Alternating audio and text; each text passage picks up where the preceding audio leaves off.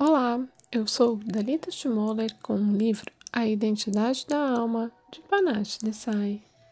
Dia 7 Padrões de Comportamento Meio do dia. Os padrões que repetimos em nossa vida podem se tornar rotina.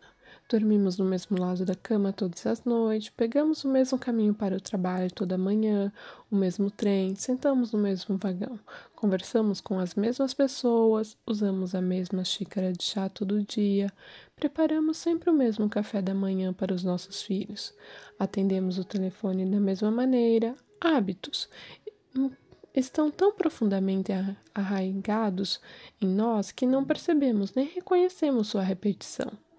Claro que esses são exemplos menores. Muitos de nós vivemos dessa forma previsível a vida inteira e estamos confortáveis com isso, mas há os padrões sutis que podem ser mais problemáticos e difíceis de reconhecer.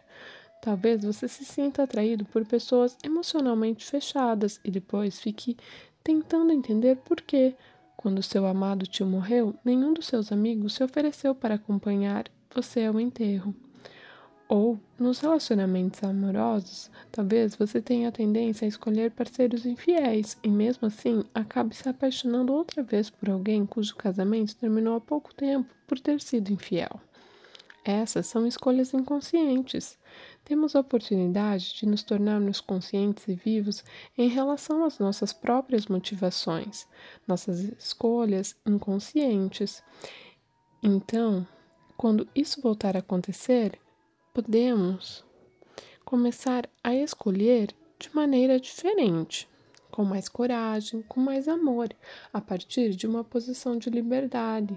Quando nossos padrões nos são revelados, ficamos diante de uma encruzilhada. Podemos optar pelo caminho menos trilhado ou pelo que já está gasto. Quando eu era criança, meu tio sempre me dizia: não seja um robô. Eu tinha sete anos e não fazia ideia do que ele estava querendo dizer, mas não esqueci aquelas palavras. Ao crescer, compreendi que as pessoas, os adultos, muitas vezes vivem o mesmo dia todos os dias. Anos se passam e nada muda. Essa repetição robótica pode parecer uma segurança na vida, mas quando vejo pessoas vivendo dentro desses padrões de comportamento, é como se não tivesse, estivessem vivas de verdade. Sua opção pela estabilidade a sufoca, sua luz diminui, seus condicionamentos se tornam uma teia que aos poucos as estrangula. Uma amiga minha que cresceu num subúrbio da cidade de Nova York me contou que seus pais tinham amigos que jamais haviam ido a Manhattan.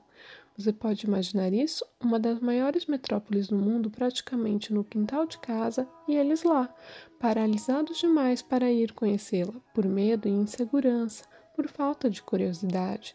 Eles haviam sucumbido àquela existência robótica da qual meu tio falava. Portanto, eis o desafio de hoje.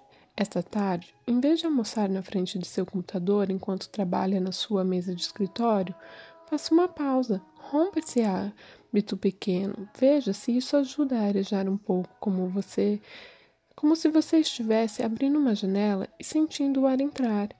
Se você sempre come sozinho no escritório, em vez disso, e se o tempo estiver agradável lá fora, convide um colega para ir almoçar com você no banco do parque mais próximo ou em um café. Pense em como essa mudança na rotina pode afetar o seu dia. A partir daí, vá expandindo o seu pensamento sobre quais são os seus padrões mais arraigados. Se você tende a evitar contato visual com um dos diretores da empresa, faça um esforço para, só por hoje, olhar diretamente para ele e ir cumprimentá-lo. Se você nunca faz nada espontâneo, surpreenda sua esposa com um presentinho ou ingressos para uma peça. Repare que alternar as pequenas coisas nos leva a pensar sobre as grandes questões. Afinal, se não sair da sua rotina inconsciente, se não se permitir arriscar, nunca conhecerá de verdade as bênçãos que a vida reservou para você.